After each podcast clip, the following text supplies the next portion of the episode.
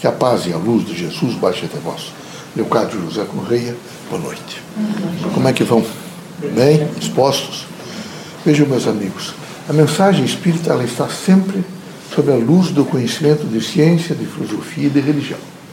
É fundamental que os médios espiritistas estejam sempre envolvidos com o processo kardecista, com as mensagens de causa e de efeito, para poder compreender o grande chamamento de reencarnados cumprir missões na Terra. E as missões são as mais variadas. A missão, por exemplo, de chefe de família, de pai, de irmão, de parente, de amigo, enfim, tem N missões. E era preciso que os irmãos corajosamente entendessem esses chamamentos e estivessem sempre dispostos a estar com as mãos estendidas para doar e receber. É preciso doar com humildade e receber com humildade. Aqui todos dependem de todos. Aqui há realmente uma unicidade em torno da vida. E essa unicidade em torno da vida faz com que cada um, particularmente quando estamos encarnados, tenhamos alcancemos a consciência de que é preciso, acima de todas as mazelas, as angústias e os sofrimentos e as alegrias da face da terra, viver em paz com as pessoas, ter harmonia e descobrir na outra pessoa o reflexo do seu próprio ser. Se isto acontecer, é evidente que nós passamos a viver um mundo de maior felicidade, um mundo sem angústia, um mundo onde o trabalho representa a disciplina, mas uma disciplina saudável, onde os irmãos entendem que estão na Terra para uma transformação. O que nós, espíritos, ao virmos a Terra, temos que sempre sensibilizados é que os irmãos não esqueçam da força do seu próprio ser que os irmãos se aceitem, que os irmãos, eh, a nível de coragem, uma coragem diária, no exercício pleno de ser, os irmãos exerçam as diversas funções com dignidade, espírito público, dedicação, que os irmãos sejam extremamente pacientes. A vida da terra exige e carece de paciência. Só que essa paciência deve ser racional, os irmãos devem racionalizá-la um pouco. Por que, que eu tenho que ter paciência?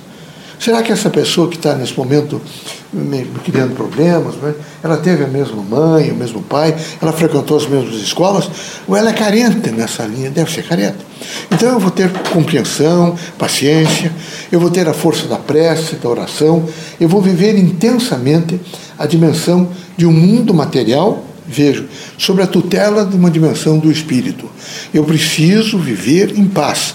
Para viver em paz eu tenho que me autoconhecer.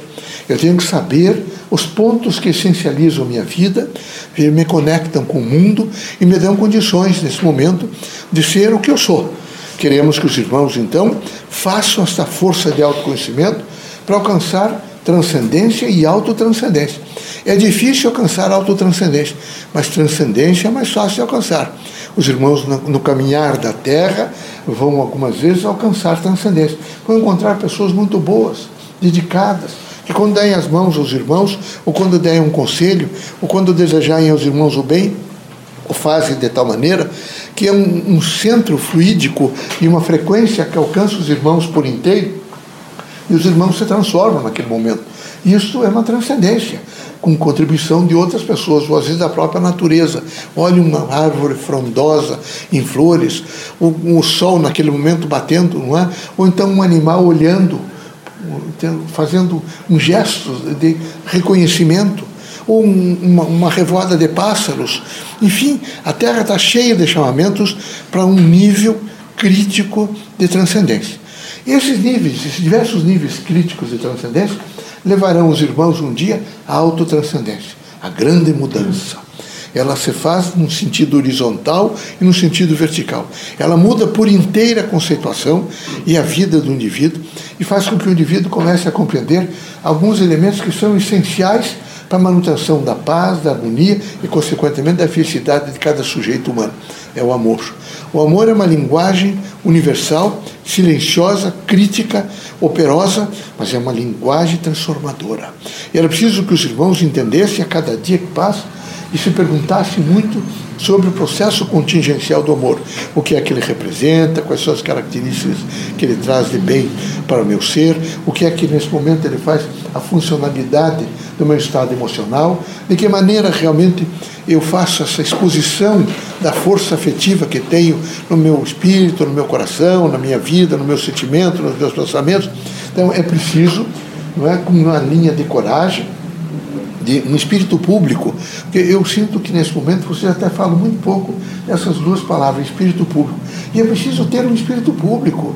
É preciso que os irmãos todos, para passar essa mensagem espiritista, que é do Evangelho de Cristo, os irmãos tenham um espírito público. Não fiquem assim olhando para as pessoas e imediatamente denotando ou conotando a cara não é boa, o rosto não é bom, não gosto do gesto, não gosto do timbre de voz, não gosto da maneira com que me fala comigo, como me pergunta. Aceitem a criatura tal qual ela se lhes apresenta, da melhor maneira possível, no sentido não se deixem afetar, se for efetivamente alguma coisa que queira afetá-los, vocês só serão afetados de dentro para fora e não de fora para dentro. Qualquer atividade acontecente no sentido de fora para dentro vocês só serão atingidos se vocês se deixarem abater de dentro para fora.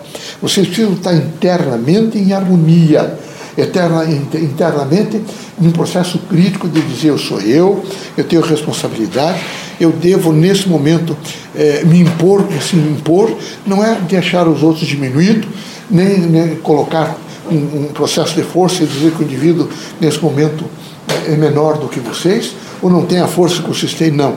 É uma imposição moral e espiritual, que é a mais forte da Terra. Essas outras todas são precárias, passageiras e transitórias. Mas a força moral, a força espiritual é a força do bem. É aquela que transforma, é aquela que vivifica, aquela que traz, veja no seu bojo, toda a expressão do amor, da consideração não é? e da responsabilidade de aceitar o outro tal qual cada um é. É preciso ter a fraternidade da aceitação.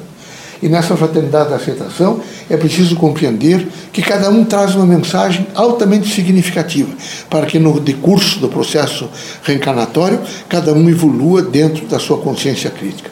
Deus os abençoe, Jesus os ilumine, que vocês sejam muito felizes nesse andamento da terra com coragem, disposição, ânimo e muito amor que vocês dissertem para vocês mesmo o que é o amor. Dissertem todos os dias. Perguntem para vocês mesmo o que é o amor. E os irmãos vão ver que o amor é uma linguagem silenciosa da vida, mas transformadora. Extremamente transformadora.